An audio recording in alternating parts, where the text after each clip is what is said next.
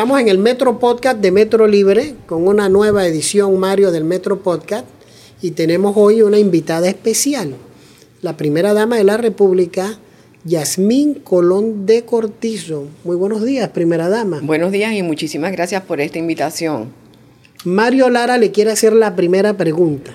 Yo quiero saber de qué trata este libro tan, tan interesante desde su, desde su portada hasta algunas páginas que aquí está se llama Cocinando Historias, tiene unas fotografías espectaculares de platillos, eh, pero va mucho más allá del libro. Creo que ah. cuenta y una historia. Bueno, mira, gracias. Y esto es un libro que, que no solamente son historias, es un libro preciosísimo. ¿Y de qué trata este libro? Este libro es una recopilación de recetas de los platos preferidos de los mandatarios de la República desde 1903 hasta el actual presidente, que es mi esposo, obviamente, pues Laurentino Cortizo. Yo le digo bonito, como le dice muchísima gente. Pero es un recuento muy bonito porque no solamente es el plato preferido de cada mandatario, y para esto tuvimos que hacer esto, esto pareciera como, es más que un libro de cocina, esto no es, esto, es más que un libro de receta. Para eso tuvimos que hacer primero eh, todo un, estudio, una investigación, reunir familiares y tengo que decir que no solamente eh, se reunió a los familiares, tuvimos la gran oportunidad muy a principio cuando lanzamos la idea de hacer el libro.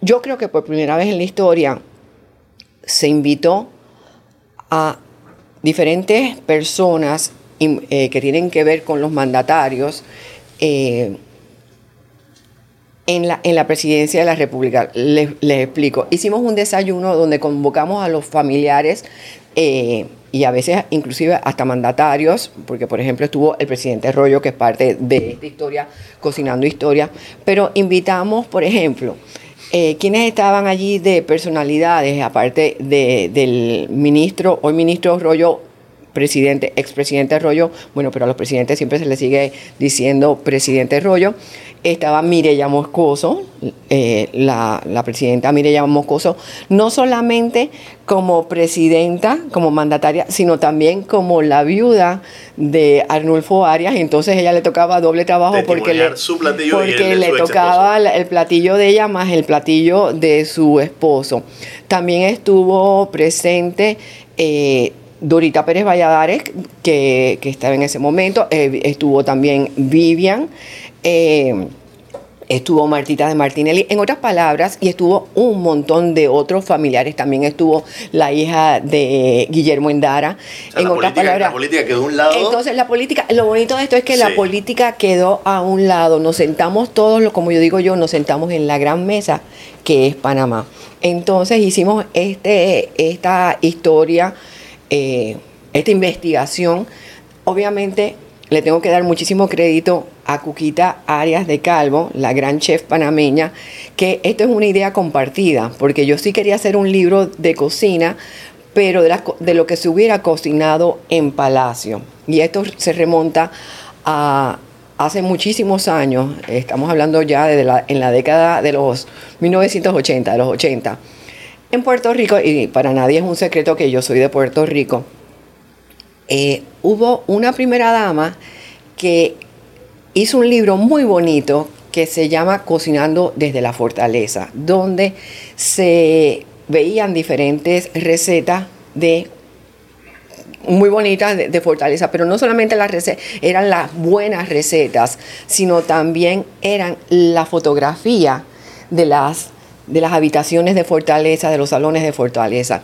Y a mí me fascinaba, más que, más que, lo, que las mismas recetas, yo disfrutaba sobremanera ver las fotografías de Fortaleza. Y cuando le estoy hablando de ese libro, que fue en 1980, no es un libro de la calidad de esto, porque obviamente ustedes saben que todo ha cambiado en este mundo.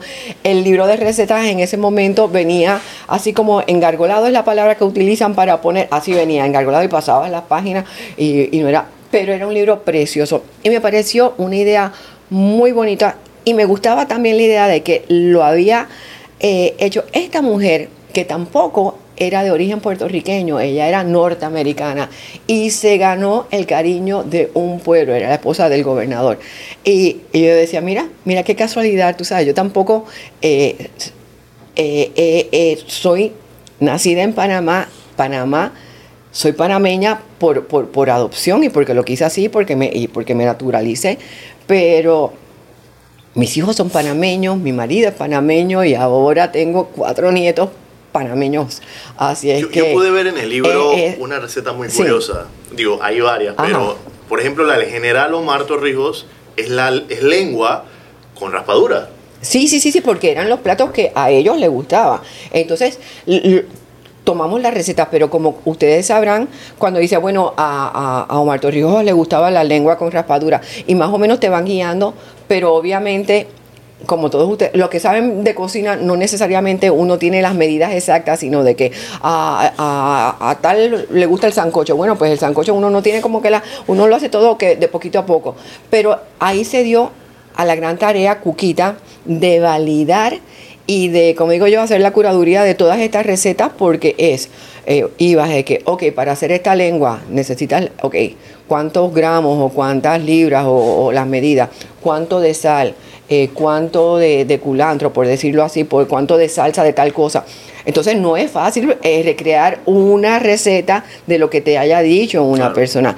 Y me alegro tanto también que hayas mencionado el caso de, Omar Torrijos, porque en este análisis de saber quiénes eran los mandatarios que íbamos a, a incluir en este libro, desde 1903 hasta el actual, Omar Torrijos nunca llegó a ser presidente de la República, más sin embargo fue un mandatario porque fue un jefe de Estado. Entonces la historia tú la tienes que contar de manera lineal y cronológica y a pesar de no haber sido un, un presidente electo, sí fue un jefe de Estado y un jefe de Estado tremendamente importante porque los tratados Torrijos-Carter no se hubieran dado hoy, no, no, hubiera sido una realidad que el canal fuera nuestro si no hubiéramos tenido a ese mandatario. Así es que cuando yo digo, hablamos prácticamente de presidentes, pero sí hay el, el caso de Omar Torrijos que sin haber sido electo, sí llegó a ser un jefe de Estado.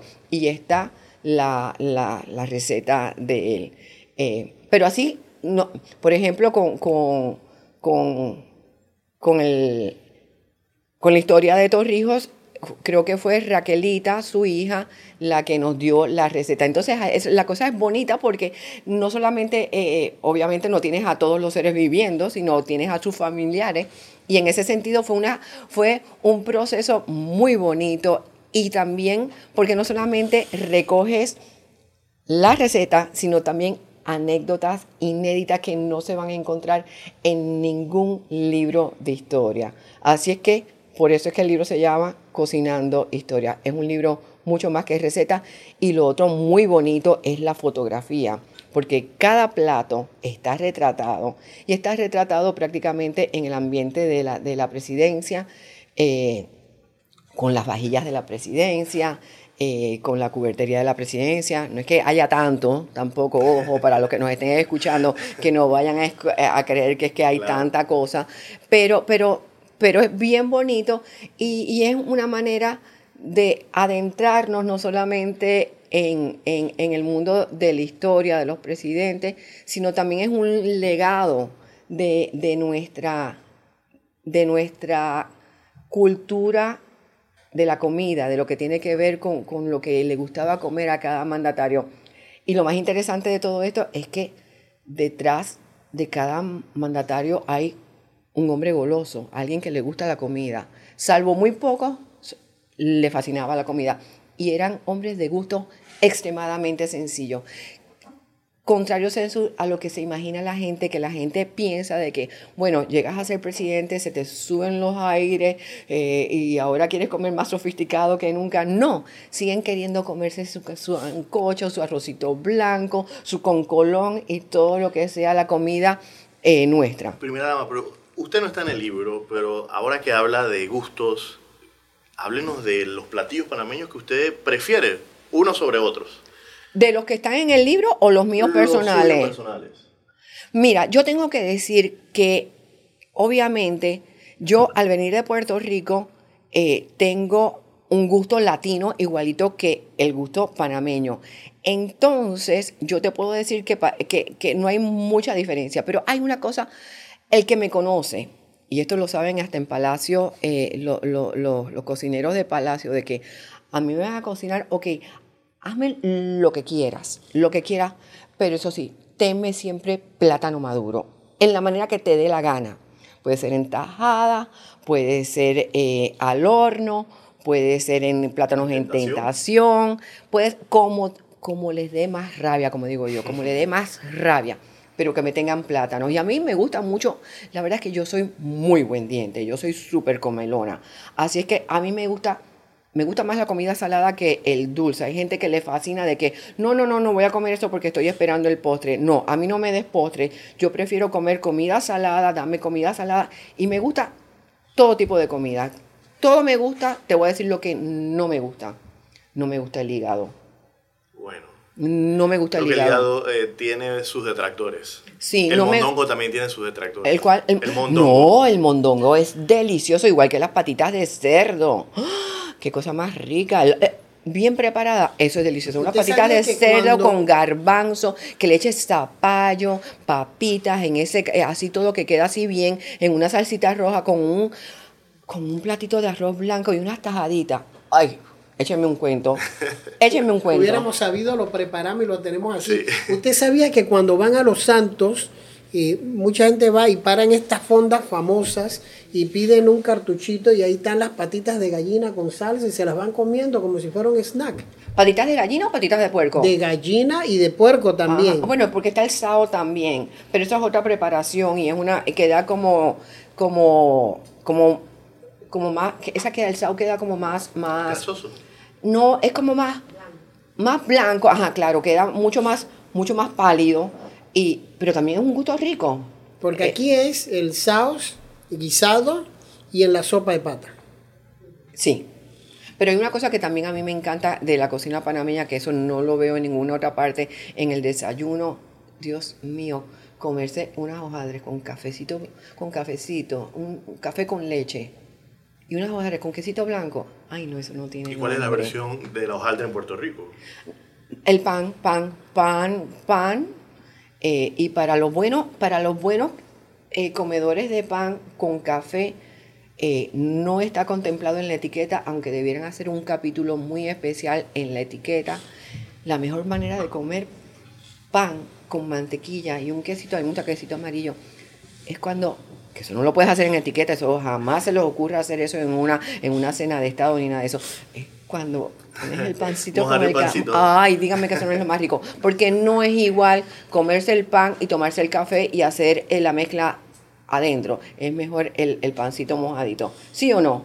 Sí. ¿Tomas café? Totalmente de acuerdo, sí. Él no solo toma café, sino que aquí vino alguien y le trajo una persona que le dio una charla sobre café gourmet, un barista y le han regalado un molinillo y él compra el café en grano y yo lo veo en las tardes moliendo su café y lo pesa y le pone un agua especial y se toma su café ahí. Y si no, pedimos. Pedimos y nos los Oh, pero el verdadero tomador, así como el verdadero catador de café, no mezcla el café con, con, leche, sino es que más, más como que más puro. Bueno, por lo menos cuando yo he estado en estas catas, eh, no sé si la palabra es cata en, en café, porque cata es para el vino, sí, para cata, de café. Eh, que he estado, entonces te sirven obviamente el café puro, te lo pasan por todo, todo el proceso. Entonces es, todo un, un, ritual preciosísimo. Eh, y entonces te tomas el café, obviamente sería un pecado echarle azúcar o, echarle leche, porque, porque para probarlo, es igualito que un vino, que no se te ocurre eh, ponerle un vino, ponerle otra cosa, exactamente. Eh, pero, pero pero una cosa es el desayuno con café con leche, para mí es, eh, eso para mí es mi ritual en la mañana.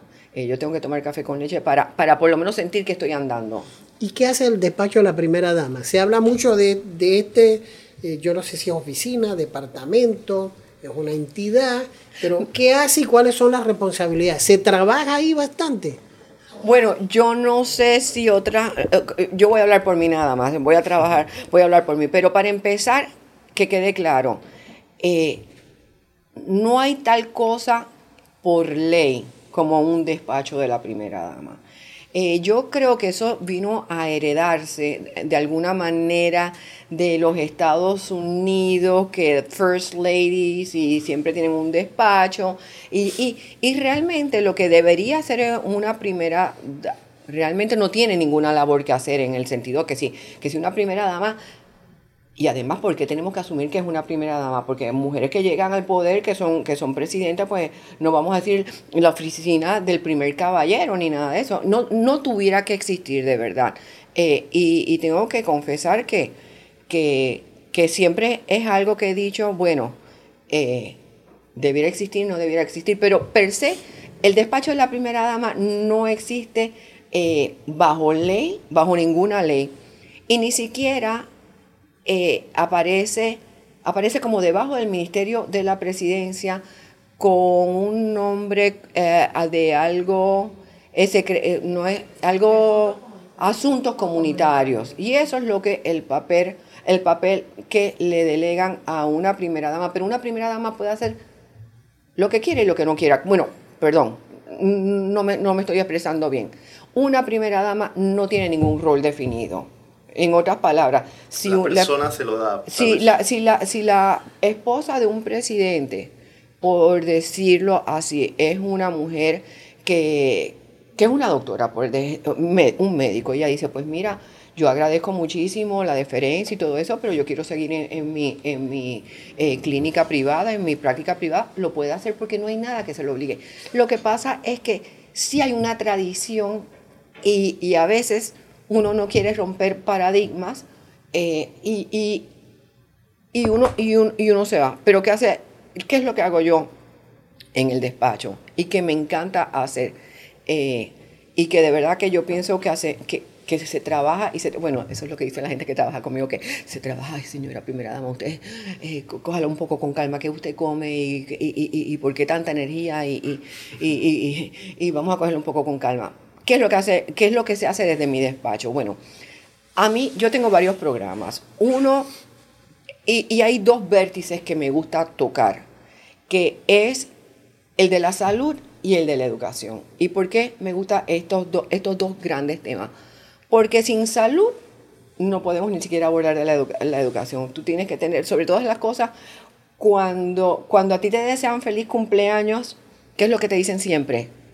Gracias no, que, no te dicen, te deseo mucha salud, que diga muchas bendiciones, pero siempre te desea salud, porque puedes tener todo lo demás. Además uno puede tener todo el dinero del mundo, puede tener tantas cosas, pero si no tienes salud, no estamos bien y, lo demás no procede. Entonces a mí me gusta mucho eh, el tema de la salud y me gusta mucho el tema de la educación. El tema de la educación porque me, me gusta muchísimo. Bueno, yo tengo un poquito en mi pasado eh, fui, entre otras de mis vidas, fui profesora en la universidad en George Washington, donde yo estudié. Pero también pienso que el mejor nivelador social que existe es a través del conocimiento y de la educación.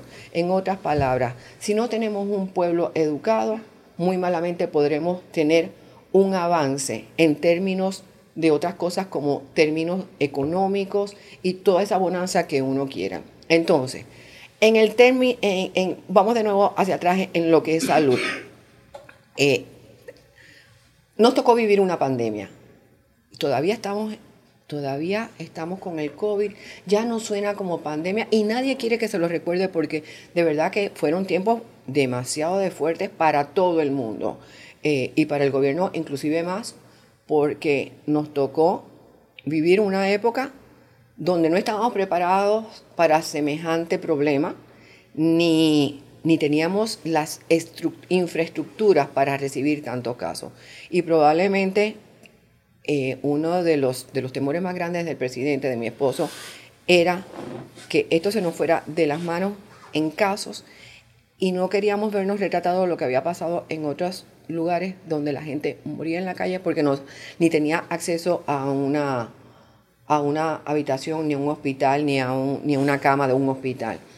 Entonces, vino, la, vino eh, la pandemia, pero después vino el tema de la vacunación y yo estuve muy involucrada en el tema de la vacunación. Pero ¿qué es lo que hacemos en el despacho? Porque obviamente eso es Ministerio de Salud.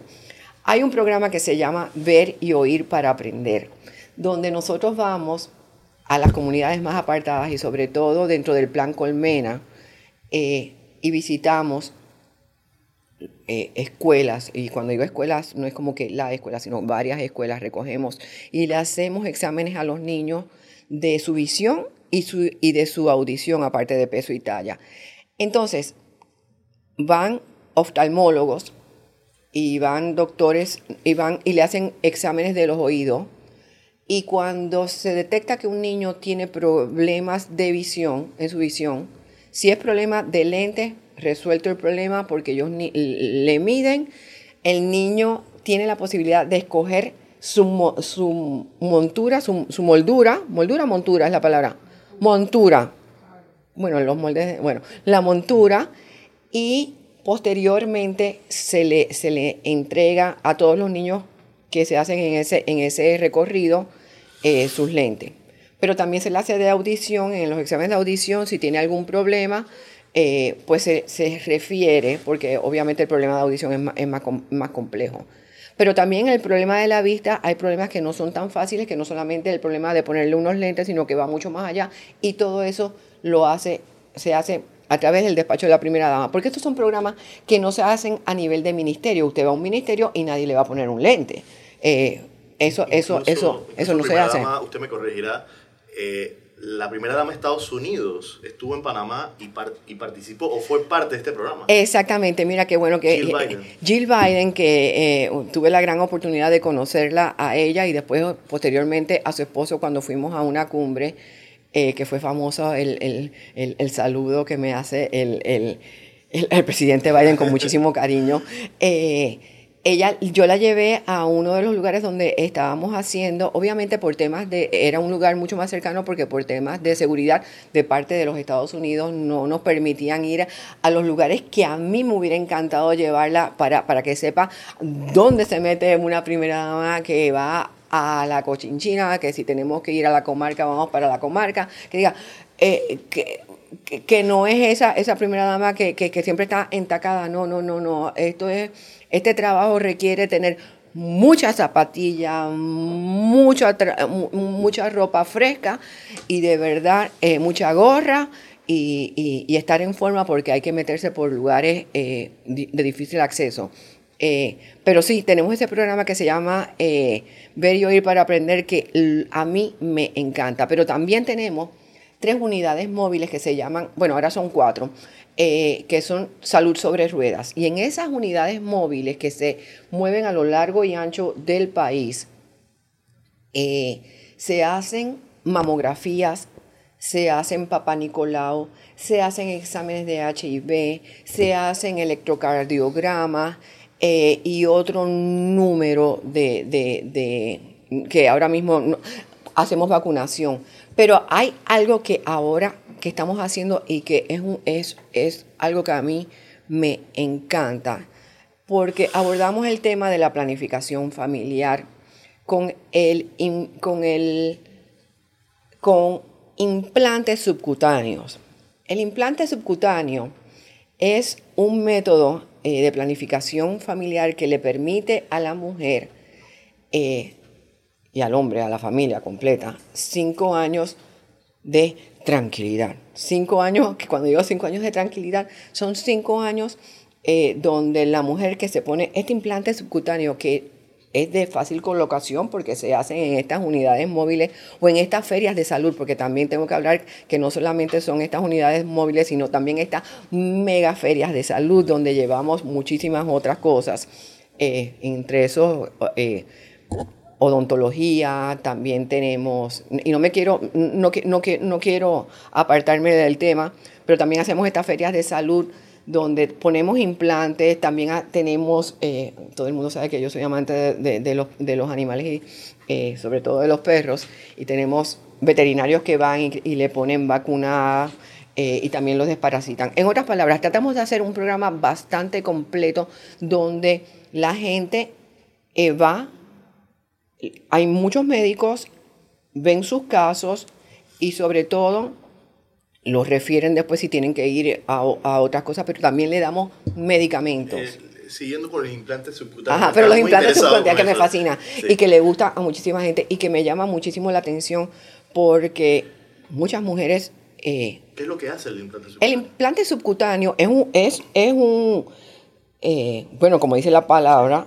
palabra es un implante, es, es algo pequeñito que se pone de manera sub- subcutánea. Te ponen como una inyeccióncita y te, te lo van metiendo así como si fuera como una inyección. Y es un, eh, no sé decir la palabra, sino no, eh, es un dispositivo que evita el embarazo por cinco años. Entonces, cuando digo que son cinco años, porque todos los que, yo no sé si ustedes nacieron eh, como el resto del mundo, este, todos nacemos de una relación sexual y, y, y- y- y muchísima gente, y, realmente la sexualidad es algo totalmente innato, y no querer abordar ese tema es, es hasta irresponsable. Y sobre todo me llama eh, poderosamente eh, la atención y me da muchísima sa- satisfacción cuando quiero, cuando veo mujeres jóvenes que no pueden optar por, por hacerse el salving porque no tienen la cantidad de niños ni, ni cumplen los años, pero son mujeres que eh, sa- saben, que se quieren empoderar y saben la cantidad de, de- hijos que quieren tener. Eh, y deciden, yo hasta aquí quiero llegar porque yo quiero trabajar o porque yo quiero, o, qui- o yo quiero tener nada más que este número de hijos porque el mundo es muy difícil, eh, eh, la economía es complicada y yo quiero darle a mi hijo lo mejor. Y, quiero también tener unas relaciones eh, sexuales con, mi pareja sin estar con la mortificación de que voy a salir en cinta. Este, entonces, me parece sumamente acertado y no solamente para mujeres en edad reproductiva, bueno, obviamente tiene que ser en edad reproductiva, no se lo puede poner a una mujer que esté eh, como yo, con, con- después de pasada la menopausia, pero, pero me parece sumamente importante porque son personas que se quieren hacer cargo de, y son responsables de su futuro y del futuro de su familia. Y para mí eso es extremadamente loable. Me parece interesantísimo. Ahí, ahí sí, hay un, un evento. Muy importante que hemos visto que desde el año pasado se viene promoviendo, que es la Olimpiada Mundial de Robótica. Qué bueno que me lo pregunta Y porque yo sigo que hablando usted, y no lo... que hemos no- visto que usted ha estado al frente de este evento y nosotros quisiera que nos, quisiéramos que nos adelantara de qué trata el evento, cuándo se va a realizar y por qué es importante. Ok, bueno, ahora voy a quitarme el sombrero de salud, aunque nos quedan algunos temas pendientes, pero ahora me voy a poner el tema de educación, el sombrero de educación. Eh, definitivamente, nuestra educación eh, ha sufrido muchísimo, no tenemos los mejores mm, eh, calificaciones cuando nos hacen esas pruebas PISA, pues casi quedamos, casi, casi, casi, y- y no es para, no es para eh, no es bueno que tengamos un, eh, que- que tengamos que marquemos tan, tan deficientemente en el tema de educación. Entonces tenemos que, que ver cómo vamos a hacer un abordaje diferente, no tradicional, porque los tiempos cambian y los niños cambian y la manera de aprender cambia. Eh, y los niños de hoy día probablemente saben más de, de- de- de tecnología que los padres y, y usted le da y usted le tiene que preguntar a sus hijos cómo, cómo- mira cómo, cómo, cómo bajo esta aplicación o algo así. Ah, ah, ¿cómo? exactamente. Entonces, hay lo que se llama, y eso, es- y eso está, eh, la educación STEAM, es, es un método que no es, no es novedoso porque la educación STEAM ya tiene muchísimos años, eh, pero es aprender sobre ciencia, STEAM, ¿qué quiere decir STEAM? La sigla, y es en inglés. La S es de science, que es ciencia. Después sigue la T, que es tecnología. Después la E, que es ingeniería. Después la A, que es de arte. Y después la M de matemática. ¿Cómo aprendemos todo esto de una manera que sea divertida, que aprendamos a resolver problemas y, y a, y a trabajar en equipo? Porque de eso se trata la vida. Nosotros tenemos en, en el mundo, y ustedes, y ustedes que están en este medio saben que ustedes se tienen que conversar entre ustedes como para sacar un periódico, que no puede ser de que lo sacó fulanito nada más que la parte tal. eh, eh, sino que hay que saber trabajar en equipo. Pues en la educación STEAM no es otra cosa que aprender a través de la gamificación. Cuando digo gamificación es a través del juego. Y de aprender de todas estas disciplinas. Pero en esa búsqueda de, de, esa, de la educación STEM, vamos un paso más allá y lo hacemos con robótica. ¿Por qué? Porque la robótica pues incluye muchísimo lo que es eh, la programación, la ciencia, eh, eh, todo lo que tiene que ver con, con, armar y cómo resolver un problema.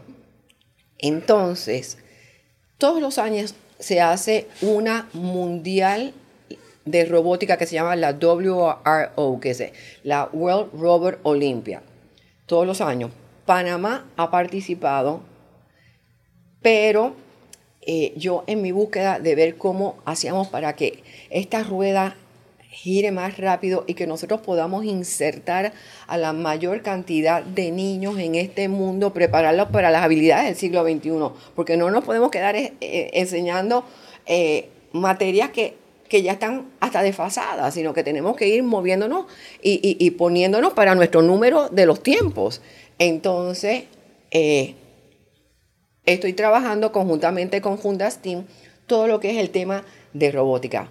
Pero no solamente eso, participamos, y esto fue un esfuerzo muy grande, para que Panamá fuera la sede de las eh, Olimpiadas Mundiales de Robótica en el 2023. Nosotros competimos con países eh, eh, de marca mayor, como por ejemplo Turquía estaba ahí, estábamos ahí como que a quién se lo van a dar, pero fue un esfuerzo en conjunto y con el aval del, gobierno, estuvimos con desde, desde el presidente para abajo, Ministerio de Educación, Ministerio de Comercio, Ministerio, eh, la ATP, todo el mundo, incluida, inclusive eh, Cámara de Comercio. Hicimos como lo mismo, trabajar una alianza para trabajar en conjunto porque definitivamente todo el mundo necesita, todos nuestros, nuestros empresarios necesitan conseguir mano de obra. Y este país puede seguir adelante en la manera en que consigamos gente más capaz para seguir subiendo en esos índices económicos. Entonces, pero... El mundo creo que ya está percibiendo cómo la robótica eh, se integra a la vida diaria de los profesionales. Por ejemplo, me sorprende ver en el sector salud panameño robots que operan ya. Casualmente también hay, y, y, y, no solamente lo vas a ver en salud con, con operaciones que se hacen, así como con, con, robots que te meten, sino en tantas cosas técnicas, en, en cuestiones de operaciones de aeropuertos, de... de, eh, eh, esto, esto es un mundo sin fin. Entonces, tenemos que, tenemos que tener que nuestros niños empiecen, pero no ya cuando llegan a nivel universitario, que esto es algo que hay que hacerlo desde pequeño, que es cuando ese cerebrito está más eh, moldeable. Entonces, eso es lo que estamos haciendo. Y esa Olimpiada, primera dama, ¿cuándo va a ser? ¿Quiénes vienen? ¿Cuántos vienen? ¿Y cuál es la representación de Panamá? Ok, qué buena pregunta. Primero, eh, las Olimpiadas van a ser del 7 al 9 de noviembre probablemente vengan más de 70 países como estuvieron representados en las Olimpiadas en Alemania, que yo acabo de venir, bueno, no, eh, eh, estuvimos en el mes de octubre, si no me equivoco, en Alemania recibiendo prácticamente la bandera de que las Olimpiadas venían para Panamá. Y en esas Olimpiadas participaron más de 70 países y nosotros estamos esperando igualmente que vengan más de 70 países a representar. Pero para llegar a una Olimpiada, primero tienen que pasar sus Olimpiadas a nivel de cada país. En otras palabras, aquí en Panamá ya hemos, por primera vez el año pasado, se hicieron Olimpiadas por región, regionales. Entonces van las Olimpiadas regionales y esos son los que te llevan a la Olimpiada nacional. Los que ganan en esa regional son los que te representan en la Olimpiada nacional de robótica en tu país. Y eso es lo que salen de esa Olimpiada de Robótica, son los equipos que van a las Olimpiadas Mundiales. Y son varios equipos porque son por diferentes categorías que ahora mismo, si me pudieran soplar algunas de las categorías, porque eh, están como futuros innovadores, son varias categorías y son eh, categorías lo que le dicen junior, senior, eh, y, también de diferentes edades.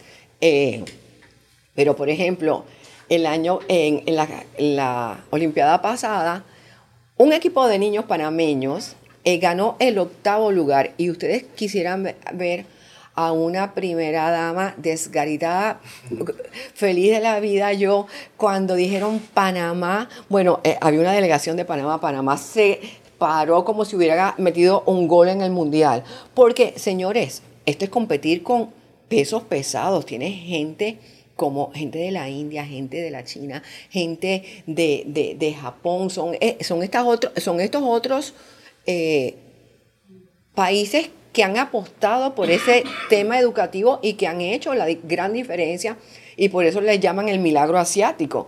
Entonces, cuando Panamá gana el octavo lugar, bueno, la delegación de Panamá, yo... Eh, era una felicidad muy grande que diga todo el mundo como si hubiéramos ganado la Copa Mundial. Pero a eso estamos apostando. Entonces, van a venir de muchísimos países y estamos esperando como, como 5 mil personas. Que diga, estamos hablando de algo grande, pero ¿qué es lo que queremos? Lo que queremos no solamente es esos niños que van a concursar los panameños y los niños que vienen de afuera. Mi gran sueño es que los niños que están en este territorio, en este que están allá en la comarca, que están allá en Bocas del Toro, que están allá en Chiriquí, traer esos niños y que conozcan y vean de primera mano algo que para ellos es un mundo eh, innovador y que y lo estamos haciendo en clubes de robótica, porque valga la redundancia, nos hemos metido y hay muchos clubes de robótica, pero es un tema que me gustaría exponenciarlo al máximo para que también los maestros vean la importancia, los padres de familia vean la importancia y los niños al ver lo, que pueden solicitar, cada uno se integre y decida, mira, esto definitivamente nos puede hacer la diferencia y nos puede marcar un futuro diferente en Panamá. Y a eso yo aspiro. Y la hemos visto con el Ministerio de Educación en el inicio del programa de ajedrez en las escuelas. Ah, oiga, usted me sigue muy bien, me ha estudiado muy bien, lo felicito como un buen periodista. También estamos, ya el ajedrez que se considera una disciplina deportiva, a pesar de que, eh, que, no, es una no es una disciplina donde hay movimiento eh, físico, pero sí hay un gran movimiento mental. Entonces, el ajedrez es estrategia, es pensar, es ser, eh, bueno, estratégico. no ser impulsivo. Entonces, estamos haciendo también ajedrez, eh, estamos dando ajedrez, clubes de ajedrez, pero hemos ido a diferentes partes del país donde se reúnen los clubes de ajedrez con niños que no han incursionado en el ajedrez y hemos llenado plazas, eh, plazas eh, enteras con mesas de ajedrez y niños de diferentes escuelas. Lo hicimos una vez en el, en el Parque Omar y bueno, yo no sé cuándo va a salir este podcast, pero este sábado, sábado 27, 28, a ver qué día es. 29, 29. 29, vamos a estar nuevamente en el Parque Omar y mi gran sueño es también dejar en el Parque Omar. Ay, esas son de las cosas que hace el despacho de la primera dama, también se me olvida. Es que son muchos sombreros, esos son muchos sombreros.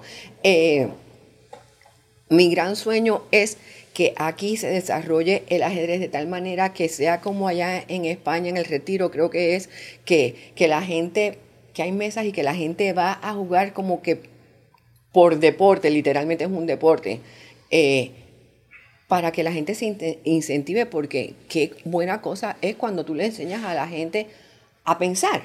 Y eso lo hace el ajedrez. Y, lo, y, también lo, lo, estoy empujando al máximo nivel. Ahora que habla del ajedrez, yo que jugué ajedrez cuando joven, eh, hace bueno, 25 años hice un viaje a Alemania, varios estados alemanes. Y en Berlín había una tormenta, así que no podía viajar a Frankfurt. Me tenía que quedar tres días en Berlín. Así que yo salía del hotel a caminar, yo no hablo alemán, y había una biblioteca y, y me paré así y veía que estaban jugando ajedrez. Y la persona me hace así. O sea, este es un lenguaje de ajedrecista. Y yo, Y cuando yo voy allá, él me habla en alemán, yo le digo, Spanish. Y dice, no importa, juguemos. Y nos pasamos los tres días jugando ajedrez, cuatro horas diarias, sin hablar el idioma. Fantástico. Buenísimo, buenísimo. Me, me, llamó la atención, primera dama, esto del ajedrez, porque es cierto que para los niños, los chicos, va a desarrollar, eh, primero, disciplina. Segundo, habilidades que comienzan a crearse con un juego donde tienen que pensar. Y necesitamos ciudadanos que piensen, que se les abra la mente. Y si esto va acompañado de lo que usted nos ha dicho, de los planes de enseñar eh, robótica y promover los clubes de robótica y ajedrez, yo creo que se va por buen camino. Pero usted mencionó algo en, la entrevista, el Parque Omar. ¿Qué tiene que ver el Parque Omar con, la primera dama y el despacho? Eso mismo pregunté yo eh, siempre, siempre, porque es más, yo me acuerdo que decían, bueno, eh, siempre, y, esto es un tema que siempre está en el debate de que eh, el, el parque que por cierto son casi 56 hectáreas, es un globo de terreno tremendamente grande. Eh, ¿Eso lo debiera tener un despacho de la primera dama o eso lo debiera tener la alcaldía? Mientras la alcaldía no lo pida, yo lo tengo.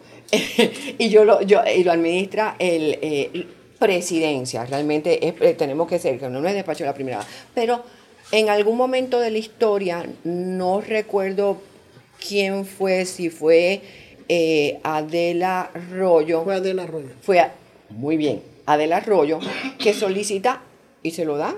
Porque era el club de golf. Eso no, de esa parte, exactamente.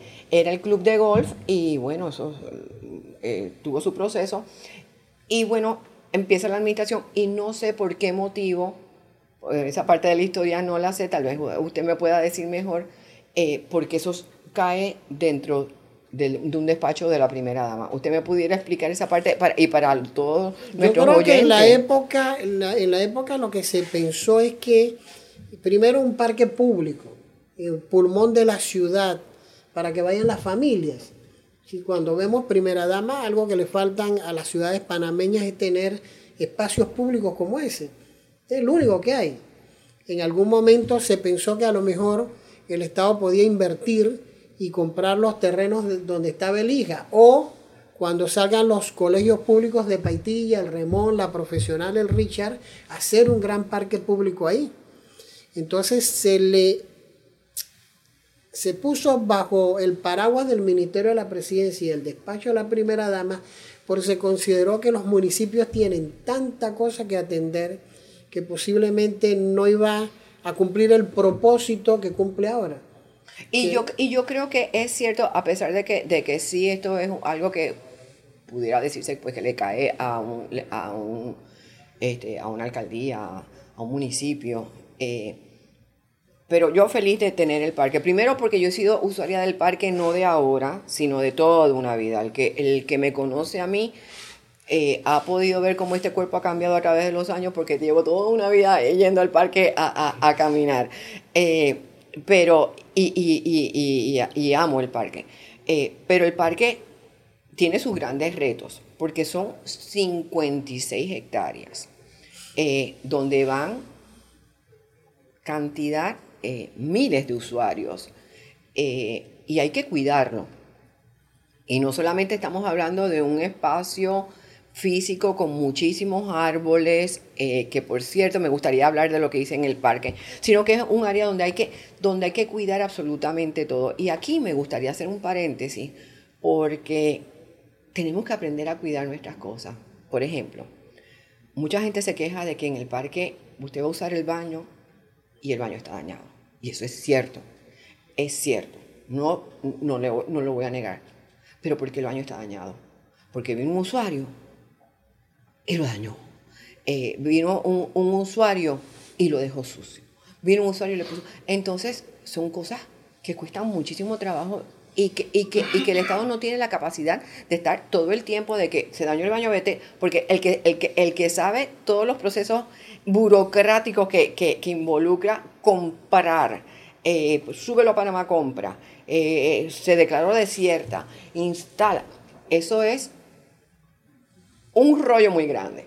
Entonces es importante que nuestros usuarios sepan que las cosas hay que cuidarlas, porque las cosas nos cuestan a todos. Esta es la plata de todo un pueblo, no es la plata de, la presidencia, esta es la plata de todo un país, pero hay que cuidar las cosas. Pero en, esa misma tónica, el parque ha sido bien cuidado.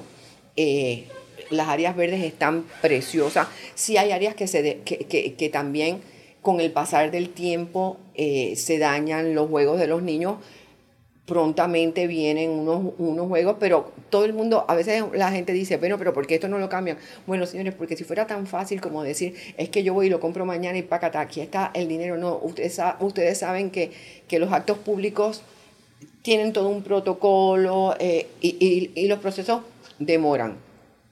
Amén de que hay que cuidar las cosas también. Eh, a veces uno dice, pero Dios mío, ¿cómo me rompieron esto? No, no, no tengo ni idea cómo se dieron a la, tarea de romper cosas. Eh, pero también tenemos buenos vigilantes y tenemos unos extraordinarios usuarios que siempre están pendientes. Y también yo agradezco porque, porque hay que decir, los otros días se me acercó una señora y me dice, eh, primera dama, eh, un, un, un, permiso. Yo estaba caminando, un permiso, un permiso. Y yo vengo, ¿qué quiere decirme? Y me dice, mire, es que yo quiero que usted sepa que el, los, el área de los juegos de los perros está, está eh, fea, tiene, tiene unos, unos clavos. Bueno, en efecto, yo fui y eso no tenía por qué estar así, pero enseguida también uno agradece porque son 56 hectáreas que uno no puede estar absolutamente en esas 56 porque no tenemos la capacidad en, en cantidad de gente para estar. Y obviamente ese mismo día yo me retiran todas estas cosas que están estos clavos por fuera. Claro, está la administradora que es extraordinaria, que es la directora. Pero, pero son cosas que a veces se nos escapan porque es mucho. Hay canchas, hay, hay canchas de, de tenis, hay, hay canchas de fútbol, hay, hay una cancha de béisbol. Hay una piscina, señores, que tienen que ir a la piscina porque esa piscina es una piscina maravillosa, pero cuando digo maravillosa, del primer mundo. Eh, es un espacio para la tercera edad. no, para la primera, la segunda, la tercera, la cuarta, la quinta y la sexta edad. Es un, es un espacio para todo el mundo porque la natación es un ejercicio y, y, es una disciplina extraordinariamente completa. Y sobre todo, señores, está haciendo un calor que cuando uno ve esa piscina, uno lo que quisiera tirarse es en esa agua que está deliciosa, limpiecita, limpiecita. Eso sí, la piscina tiene un costo para ingresar a la piscina, es sumamente módico, eh, pero, pero tiene su costo. Eh, eh, hay otra cosa que a los niños les fascina, que son unos chorros, un área de unos chorros donde van caminando y los niños le fascina mojarse en los chorros, pero hay que cuidar también esos chorros porque, ¿qué es lo que pasaba? Se me, se me sentaba la gente en el área de los chorros a meterse como si fuera una piscina y eso también es peligroso y, y hay maquinarias y uno no quiere que pase un, un, un, accidente. Pero, pero a, a, lo que voy, ahí está el Parque Omar. Conjunto hay una, hay una biblioteca preciosísima, que eso, no lo, eso, eso es aparte, eso es eh, eso tiene su, dirección completamente aparte, pero tiene también áreas donde, donde usted puede alquilar.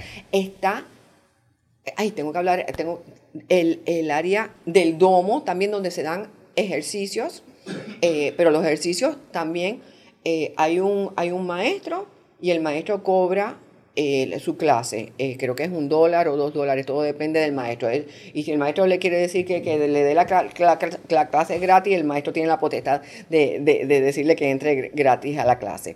Eh, pero hay diferentes actividades, muchísimas cosas que hacer. Siempre todo el área de, la calzada, que es por donde camina, camina la gente. Por ahí no se puede montar bicicletas, pero sí hicimos un, un camino especial para niños para que puedan montar bicicleta. Pero en el Parque Omar hay muchísimas cosas. Eh, está la Casa Club, que es una belleza y que también está abierta para personas que deseen hacer, por ejemplo, bodas, bautizos, fiestas, 15 años. Eso se alquila y es una belleza. Eh, a ver, ¿qué más se me queda del parque que es tan grande? Eh. ¿La pista de patinaje o...? Ah, la pista de BMX. Ajá, eso sí quisiera hablar.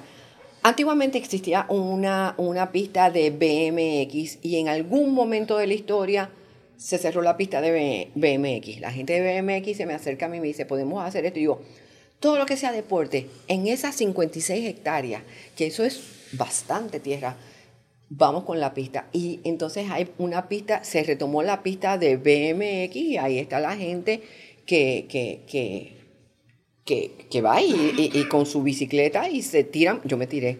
Este, cuando abrió la pista, yo me tiré. Bueno, todo el mundo con miedo de que esta señora aquí se va a quedar sin dientes y se va a quedar sin. Bueno, pero lo, hice, lo hice y sobreviví. Sobreviví la pista.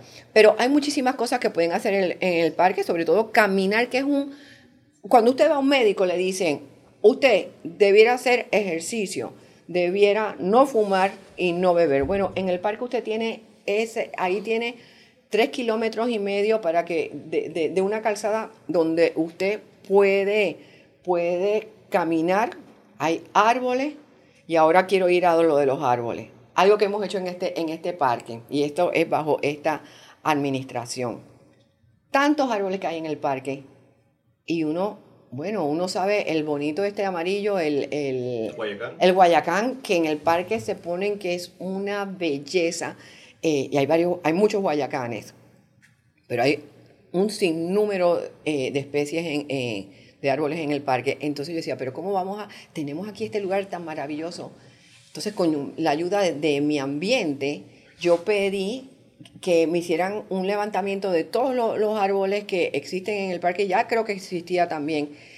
E identificamos los árboles. Entonces usted va al parque y usted ve, por ejemplo, por decir, María, almendro, eh, caoba. Entonces, pero tienen el nombre, pero tienen un QR y usted lo pone el QR y ahí le da el historial del, árbol. Entonces, otra manera diferente. En el parque hay tantas cosas que hacer. También hemos tenido eh, eh, todas las actividades que se hacen de, de, el musicalium, que es el lugar donde usualmente se hace, y es una actividad que que nosotros hemos tratado de mantenerlas en, precisamente en época de, pandemia, de haber pasado épocas tan difíciles donde obviamente siempre el dinero es un problema presupuestario, hemos prestado nuestras instalaciones sin ningún costo para que se hagan este evento que son totalmente gratuitos para, para, para, la gente. Eh, también tenemos, no sé eh, qué otra cosa es... También hemos tenido, el que, el que eh, me conoce que sabe que soy amante de las mascotas, hemos tenido feria de mascotas. más, el sábado pasado tuvimos una donatón donde la gente podía llegar y, daba lo que quisiera. Eh, podían dar comida, eh, alimentos, podían dar medicamentos, implementos que se usaran para cadenita, el bol de agua, implementos que se usan para, también para limpiar en los lugares donde los rescatistas tienen sus animales. Así es que hemos hecho varias cosas, pero también en el parque tuvimos, eh, y ahora vuelvo al tema de salud y yo creo que le estoy mareando a la gente, porque cuando vino la vacunación, el parque fue el primer lugar donde se hizo el primer auto rápido de vacunación que era para personas con discapacidad y también, eh, entonces, esa fue la primera vez. Y eso se hizo en el parque. Y fue toda esta logística, yo encantada porque a mí me gusta el tema de, de, todo lo que es eh, eh, hacer, hacer proyecciones y, movimiento y todo esto. Y fue un éxito total. Después, obviamente, yo trabajé mucho en el Romel Fernández, donde, donde hicimos una vacunación masiva, pero el primer lugar donde se hizo el primer auto rápido de vacunación fue en el Parque Omar. En menos de 15 meses, el presidente Laurentino Cortizo, su esposo, termina su mandato. ¿Usted cómo quisiera que la recordaran después de haber estado en el despacho de la primera dama y cuál sería el legado que usted cree que usted estaría dejando? Bueno, eh, yo creo que lo que a mí me encantaría que la gente me recordara es por la persona que impulsó la educación STEAM en Panamá. Y como que le, la persona que le dio esa oportunidad a que nuestros niños y adolescentes se puedan preparar para las habilidades que este siglo XXI requiere. Me encantaría que fuera eso. Vamos a ver qué me depara el destino. Ya en la recta final del podcast, James, pues, y que quiero que nos hable más que, más que como primera dama, como esposa del presidente de la República, ¿cómo conoce una puertorriqueña un panameño? ¿Cómo conoce una puertorriqueña a un panameño? Qué pregunta más buena. Bueno, nos tenemos que remontar a 1981. Yo estaba en la Universidad de George Washington estudiando mi último semestre eh, de, licenciatura. Eh, y bueno, las últimas dos semanas. Y había un lugar muy bonito en Georgetown, en el área de Georgetown, donde se reunían muchísimos estudiantes latinos. Iban los panameños, los puertorriqueños, los dominicanos, los peruanos, ecuatorianos, ta, ta, ta, ta, ta. Todos los latinos usualmente iban a, este lugarcito que se llama Café de Artista. Bueno, y en ese lugar, creo que fue un jueves, eh, yo estaba como, como yo iba con, con bastante frecuencia. De momento, eh, yo veo a un muchacho guapísimo, guapísimo. Yo digo, ay, qué bonito ese muchacho que está allí, porque era como un bar, un piano bar, el lugar era bien lindo. Lo veo, ay, qué bonito ese, ay, pero parece como gringuito, porque era así como, como clarito, de ojos, de ojos claros, todo eso. Qué bonito este gringuito, no, no, pero yo sigo ahí. De momento, este, yo estoy parada hablando pues, con todos estos compañeros, estudiantes, todo esto. De momento, eh, yo doy un pasito hacia atrás porque es un, lugar que estaba bastante lleno y estratégicamente este muchacho que yo había visto en el, en el bar, se tropieza conmigo. Como, entonces, pero como yo siento que yo lo piso a él, pero era que se me había puesto como que muy encima, como de que esta se va a mover y esta, esta va a tropezar conmigo. Y yo lo veo y yo, ay, el gringo, en mi mente, ay, el gringo, ay, qué mono, el gringo este tan graciosito. Y yo vengo y le digo, oh, I'm so sorry, excuse me. Y este disque gringo viene y me dice, y tú no sabes hablar español. Así, pero con esta boca y esta maleantería de yo no sé salida de qué. Y, y yo lo miré y yo dije, él me quiere levantar a mí y yo no le voy a dar play a este tipo así tan pesado. Aunque yo lo encontré guapísimo, tengo que advertir que lo encontré bien guapo porque era bien bonito. Yo, pero no, conmigo, él se cree que yo me voy a derretir, no le voy a hacer caso. Lo miré y no le dije ni sí, ni no, ni púdrete, no le dije nada. Eh, miré para el lado y seguía hablando. Bueno, la cosa es que el hombre siguió insistiendo, insistiendo. Entonces, él iba con este, él trabajaba en la Organización de Estados Americanos, eh, porque él me lleva seis años y medio. No se vayan a creer que yo tengo 70, 70 años. Este, bueno, ahora saquen la matemática. Entonces, él trabajaba en la OEA y tenía este amigo que era eh, argentino. Y el argentino era muy amigo de la que había sido mi primera roommate en college. Entonces sigue insistiendo de que, eh, mira, este panameño te quiere conocer, te quiere conocer, te quiere conocer. Bueno, volvemos una segunda ocasión al lugar y yo voy y me dice, te quiere conocer, por favor. Jasmine, vete a donde él, que él te quiere conocer. Este, y vete y preséntate, que diga, te vamos a presentar. Y yo voy a donde él como si nada, yo era lo más feliz y lo más desconectada de este mundo. Y voy así, porque la verdad que él encontraba bien guapito. Este, entonces voy a donde él y, y él está mucho más arriba porque había como, como eran, el bar quedaba mucho más arriba, eran como, como un, espacio mucho más alto. Claro, el hombre se veía mucho más grande, en realidad cuando se me paraba al lado yo era más alta que él.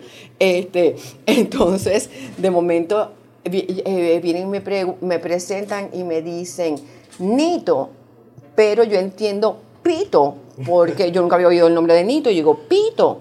Y él dice de nuevo, no, Nito. Y yo digo, este tipo sí es pesado. Entonces vuelvo de nuevo para atrás y yo, no, este tipo conmigo no lleva ningún chance. No lleva ningún chance. Bonito, pero no lleva ningún chance. Sigue insistiendo y le dice de nuevo a, su amigo, mira, vamos a, invítame a una cena en tu casa. Magda se llama mi amiga. Magda, haz una cena en tu casa para que vaya Jasmine. Y entonces Magda vivía en, en, Virginia, yo vivía en DC. Y yo le dije, tú sabes que Magda, yo, voy a, yo no voy a ir a ninguna casa tuya porque yo no voy a coger el, el metro en la noche. Yo soy súper miedosa y a mí siempre todo me da miedo de que eh, yo, yo, el metro en la noche, yo no voy a, a, a tomar el metro para ir a tu casa.